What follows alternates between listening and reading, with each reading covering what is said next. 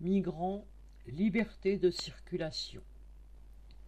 Nabodi, une fillette malienne de deux ans, secourue mourante en pleine mer alors qu'avec une cinquantaine d'autres migrants elle tentait de gagner les Canaries sur une embarcation de fortune, est finalement décédée dans un hôpital de l'archipel. Ce sauvetage médiatisé et ce décès ont soulevé une légitime émotion en Espagne. La mort de cette fillette n'est malheureusement ni la première ni la dernière.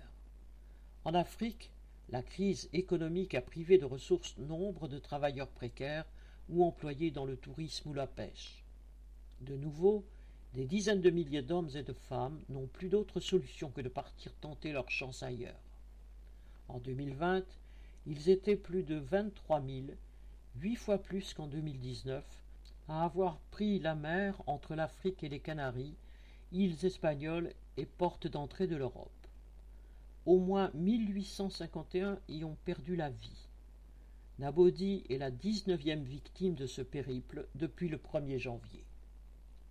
Bien que cette route soit connue comme des plus mortelles, les migrants sont de plus en plus nombreux à l'emprunter au péril de leur vie.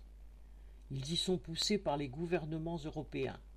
Ceux-ci ont non seulement fermé leurs frontières, livrant les migrants aux mains des passeurs qui les embarquent dans des esquifs, mais ils ont aussi passé des accords avec plusieurs pays, comme la Libye ou la Turquie, pour qu'ils se chargent de fermer eux-mêmes les routes réputées moins périlleuses permettant de franchir la Méditerranée.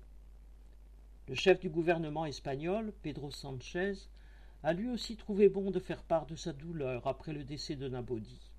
Mais lui, comme Macron et les autres chefs de gouvernement qui font de l'Europe une forteresse, en sont directement responsables.